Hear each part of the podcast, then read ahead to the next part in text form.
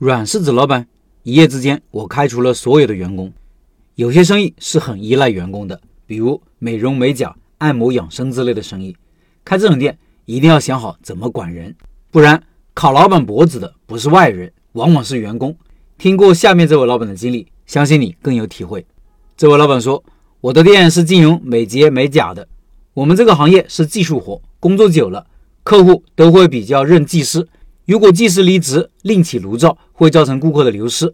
越是老技师。”对店面的利和弊越明显。二零一六年，我的店面从闹市区搬到了稍远一点的富街，那边房租费用低，周边没有什么商业店铺，直达的公交车路线也不是很多。技师们中午用餐可选性就比较少，有的技师需要换乘两套公交车才能到店。新店位置稍偏，自然客流就少，全凭老顾客和熟客推荐，所以业务量也相对会减少。征询技师意见时，除了一人选择离职外，其余五人都表示愿意一同到新店工作。考虑到新店的周边情况，决定中午管饭，由我家人给技师们中午做好送过来。第一个月还好，第二个月因为新店业绩下滑明显，刘技师就提出新店客流少，接单少了。虽然能理解需要点时间经营，但收入也少了。自己租房吃饭花费没有少，希望店面给租房的补贴。我也考虑到新店子的情况，就给大家涨了底薪。并给租房的技师增加了三百块钱的住宿费。过了一段时间，刘技师又说自己每天要倒两套公交车来店里，每月的路费比之前多花了一百块。还有另外两位技师也是这种情况。然后我又给大家每个人增加了一百块钱路费，担心员工有想法，所以不管远近都加了。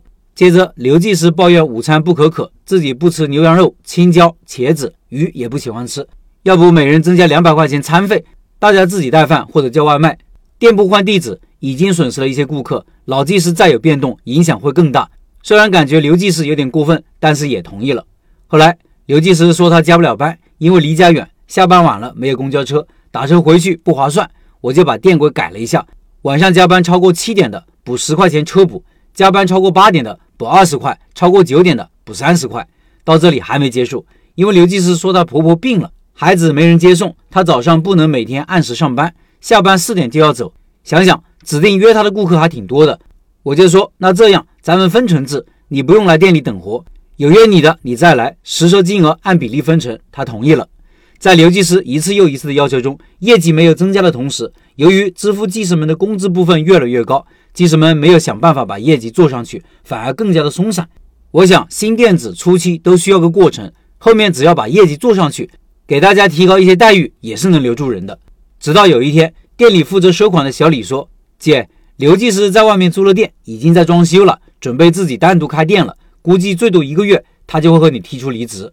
他还邀请我和他一起合伙干，但是我对象说他那个店太小，没啥前景，也不一定能干好。而且我现在只会美甲，也不成熟。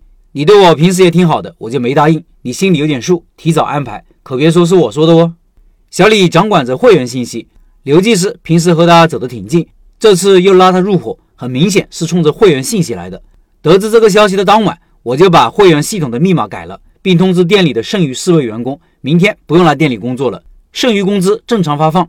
然后我又联系了之前一位因生育离职的技师，让他帮忙联系人品靠谱的技师，急需成聘。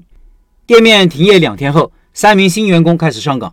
这次选择的技师业务水平和服务意识都比之前要高出很多。老顾客犹犹豫豫地接受了新技师的服务，有留下的，也有流失的，但我接受这个结果。